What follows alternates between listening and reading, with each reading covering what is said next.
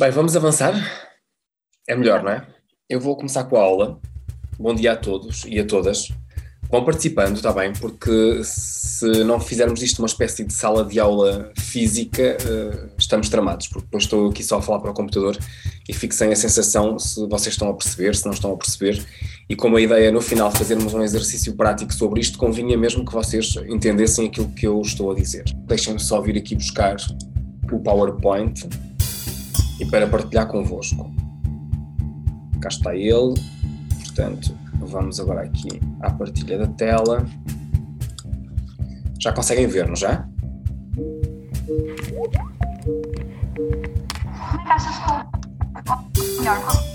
Que que tu tens? Não conseguem perceber nada, pois não? Pois não. Não, eu estou a tentar, mas. Ahm, então, contextualizando, ah, o tema é. Espero que estejam a ouvir. Está um cão a ladrar, mas. Pronto. Professora, não sei se consegue, através do, do seu. Desculpa, mas nós não. Não dá. não conseguem, não é? De todo ouvir. De vez em quando É verdade. Vais, vais das catacumbas. Mas- não consigo. Ó, Miguel. Também. Eu ouço bem a vossa. Aproveita agora Opa, para dar a tua. Fiquem pelo menos contentes que eu ouvi tudo aquilo que vocês disseram. Já não é mal. E neste caso. Agora ouvimos tudo. Não bem a sai câmara. desse sítio, Miguel. Exatamente. Não, tô- Olha, mas estou no meio da estrada, está bem? Desde que não não se posso ficar aqui. Então sai. Então sai. REC Repórteres em Construção.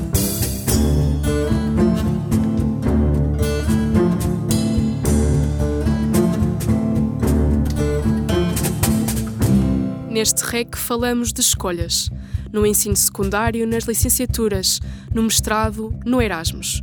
Escolhas que durante dois anos acompanhámos na incerteza e à distância. Nos últimos dois anos estivemos online. O Zoom foi a nossa casa, a sala de aula, o café onde nos encontrávamos com os amigos. Foi o ginásio, o confessionário, o consultório, as viagens lá fora e cá dentro. Agora, saídos dos ecrãs, voltamos a fazer as malas, as que pesam e se arrastam pelo passeio fora. 2022, 35 anos de programa Erasmus.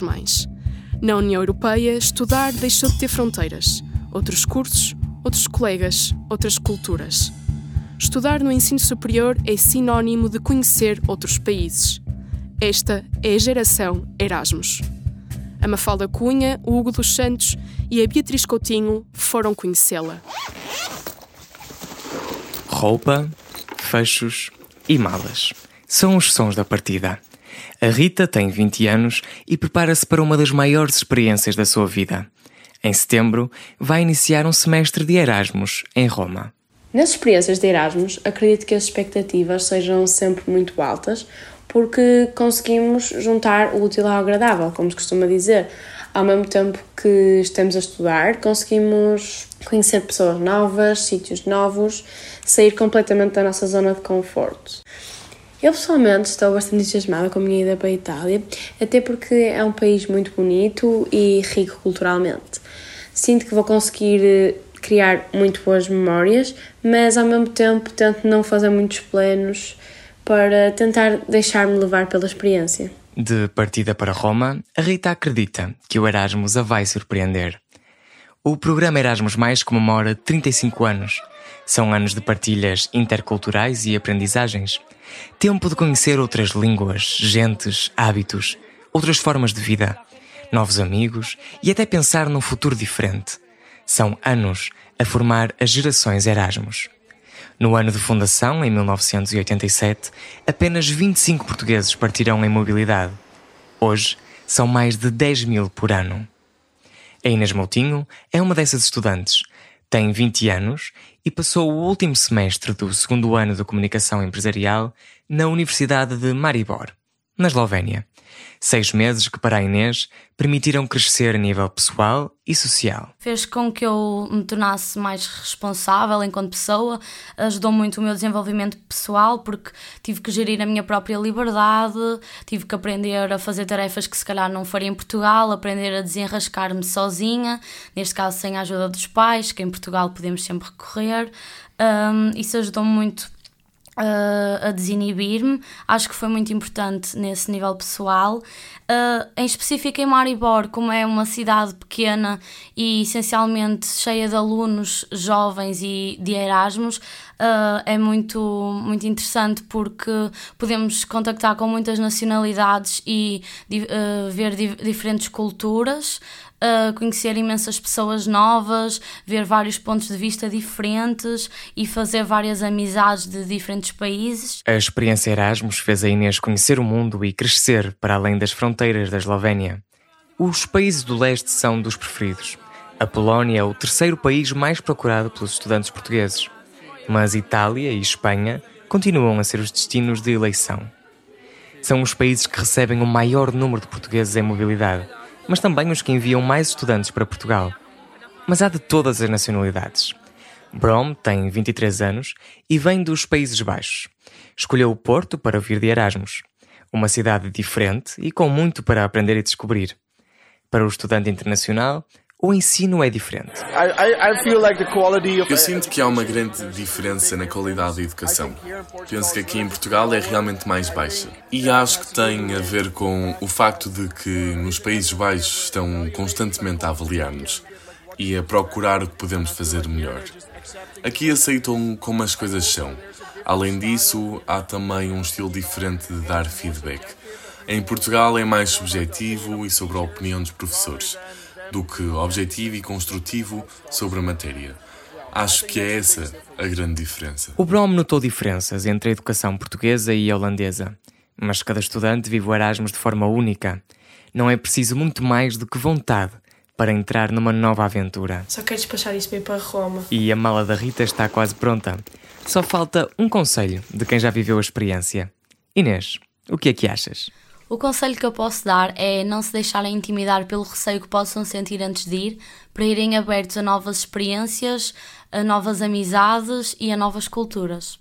Agora sim, tudo pronto. Boa viagem.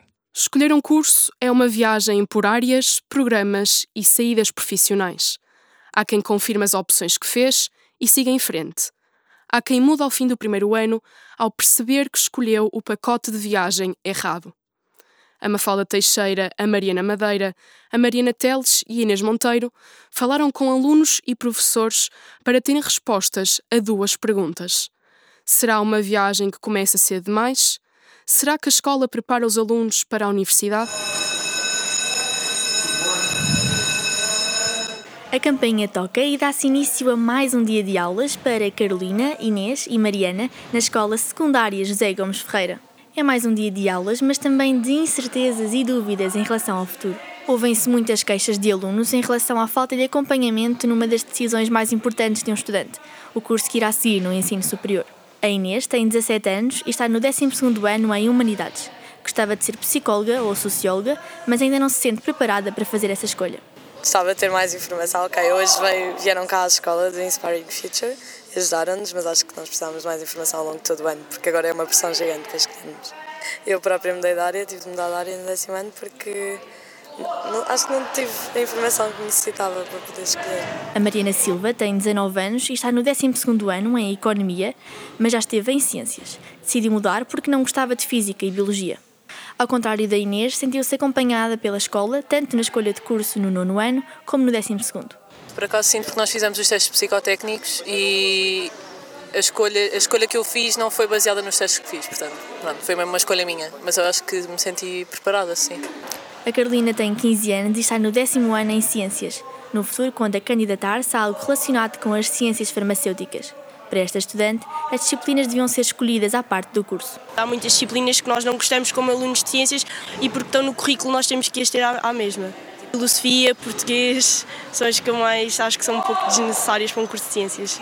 Acho que, por exemplo, disciplinas que muitos alunos de cursos profissionais têm, por exemplo, psicologia, uh, disciplinas que não existem, como, como suceder na vida, por exemplo, fazer o IRS, acho que são disciplinas pertinentes para se ter num secundário.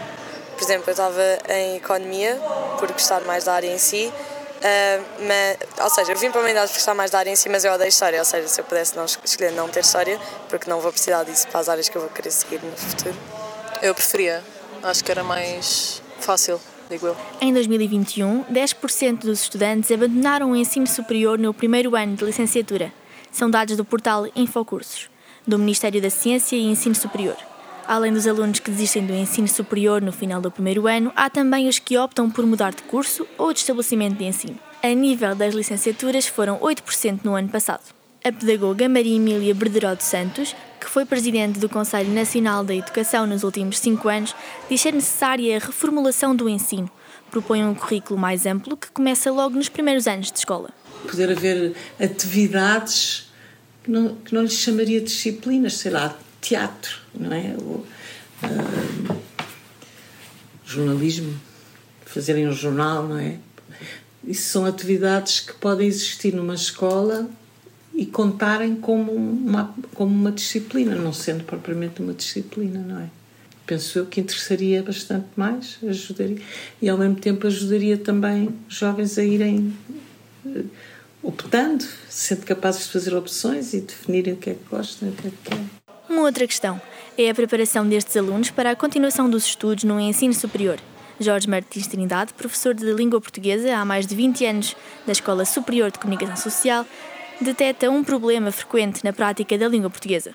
Aquilo que eu acho é que os alunos do ensino secundário são muito uh, formatados para reter, para, para decorar informação, para decorar, uh, uh, para, para decorar. E, e, não são tão preparados para resolver problemas a partir de, de, dos conhecimentos que adquirem, portanto, dos, dos, conhecimentos teóricos que adquirem. Essa ponte, no, no, caso da, da, língua portuguesa, a ponte entre os conhecimentos gramaticais e as, as as exigências da expressão, essa ponte, passar da gramática para a escrita, essa ponte eu acho que podia ser uh, mais bem preparada no secundário. Ou seja, uh, não usar uh, os conhecimentos teóricos apenas para responder a perguntas de gramática no, nos, no, nas provas, nos testes, usar esses conhecimentos para resolver problemas concretos de expressão que se manifestem. O que é facto é que a escolha do curso de ensino superior é uma das decisões mais importantes na vida de um estudante e que a grande maioria dos que ouvimos não se sente preparada para no final do 12 ano tomar essa decisão seja por falta de acompanhamento da escola ou por esse acompanhamento não ser o mais indicado. Terminamos a licenciatura. E agora? A licenciatura chega? Ou precisamos mesmo do mestrado? A Madalena Paredes, a Inês Policarpo, o Miguel Frazão e a Rita Vassal abriram o microfone para ouvir as experiências de quem escolheu fazer mestrado. Termina mais um ano de licenciatura desta vez com o diploma na mão. A licenciatura é o primeiro convite para a experiência no mercado de trabalho na área de especialização.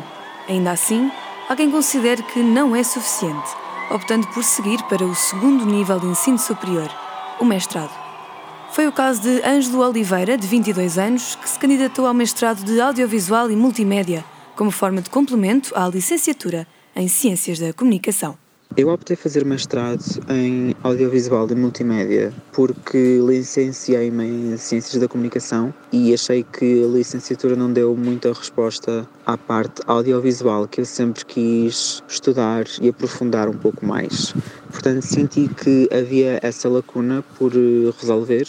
Há quem tire o mestrado apenas pela obrigatoriedade na obtenção da habilitação profissional. Em Portugal, são vários os mestrados necessários para o acesso à profissão os chamados mestrados integrados. Confirma-se com medicina, psicologia e até mesmo educação, área em que Paula Peralta se licenciou. Para ser professora, precisa de um nível de qualificação mais elevado. Eu estou a tirar a educação e, portanto, é obrigatório na minha área eu ter um mestrado. Por isso, pronto, não foi propriamente uma necessidade, não foi por querer, foi simplesmente porque era necessário para completar a minha formação. Mas o investimento no futuro, por vezes, é uma despesa difícil de suportar. Afinal, em Portugal, um mestrado pode chegar aos 20 mil euros anuais no ensino público, criando-se um ensino de elites em que apenas os que têm mais recursos financeiros podem participar. Teresa Vassal, de 25 anos, reconhece a dificuldade. Tirar um mestrado é sempre uma grande despesa. Além das propinas, também muitos de nós temos que pagar um quarto fora da nossa zona de residência. E nem sempre toda a gente consegue fazer isso. E relembra colegas que têm de dividir o tempo entre o mestrado e um trabalho. Conheço bastantes pessoas que têm que trabalhar full-time ou em part-time para conseguirem conjugar o mestrado e as despesas da casa. Inclusive, já houve uma pessoa, pelo menos da minha turma, que teve que desistir porque não conseguia pagar o mestrado. É um facto que o mestrado é a especialização numa área que é sinónimo de maior conhecimento. Mas será que é uma necessidade para o cenário de empregabilidade em Portugal? Será uma licenciatura um investimento sem retorno? Para Beatriz Moita, recém-licenciada, o primeiro ciclo do ensino superior favorece o currículo, apesar de ser algo cada vez mais comum. Eu acho que sim, que a licenciatura tem valor no mercado, acho que tem sempre o valor, mas acho que já não tem o valor que tinha há uns anos atrás. Acho que, como já há tanta gente com licenciaturas, acho que hoje em dia se dá mais valor a, um, a outro ciclo de estudos uma, uh, que seja feito a seguir à licenciatura, uma pós-graduação, um mestrado. Mas a opinião do especialista em recursos humanos Pedro Oliveira não é a mesma. Com experiência na área de recrutamento, diz-nos que a licenciatura continua a ser um ponto a favor no currículo e que o mestrado não define quem é ou não selecionado.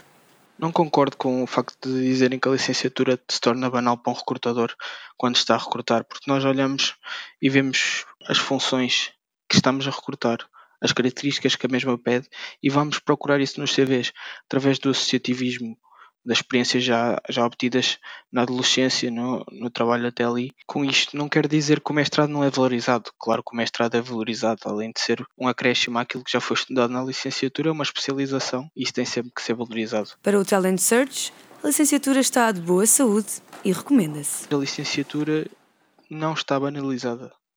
Não está banalizada de todo. Para a ex-presidente do Conselho Nacional de Educação, Maria Emília Brederote Santos, a licenciatura é sempre uma mais-valia, não tanto pela recompensa monetária que poderá ter no futuro, mas pelo enriquecimento pessoal e intelectual. Eu, como pessoa da educação, eh, tenho tendência a achar que a educação é bastante mais do que só a empregabilidade e, portanto, acho que a licenciatura, ou seja o que for no ensino superior, tudo que seja a pessoa estudar e aprender e estar com os outros e, e poder pensar em conjunto, acho que vale a pena, não é? Independentemente se se traduz em, em empregos, em empregabilidade ou em, ou em uh, compensação pecuniária. Mas, segundo leio nos economistas da educação, até nesse aspecto vale a pena. Apesar do aumento do número de alunos inscritos em mestrado na última década, no caso português, como revela o Instituto Nacional de Estatística, a melhoria da produtividade de rendimento não tem acompanhado o ritmo de crescimento das qualificações, o que se torna numa desmotivação para muitos estudantes que pretendem prosseguir os estudos. Estudar continua a ser a aposta de muitos para terem mais oportunidades e fazerem o que escolheram. Depois de dois anos, as distâncias encurtaram-se. As incertezas não. Quanto ao Zoom, entrou na sala de aula e já faz parte das nossas vidas. Agora ouvimos tudo. Não sai desse sítio, Miguel. Obrigada. Galação. Grande ideia. Obrigado. É bom podermos estar assim a conversar.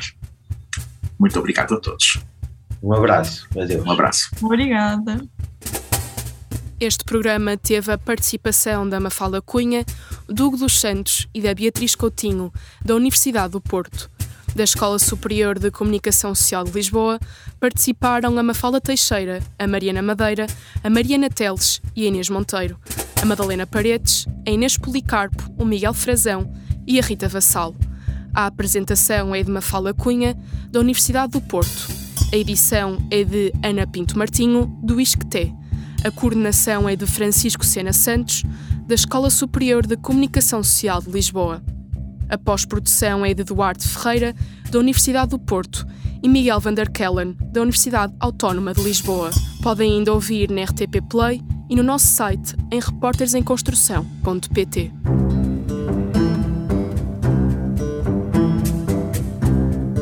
REC Repórteres em Construção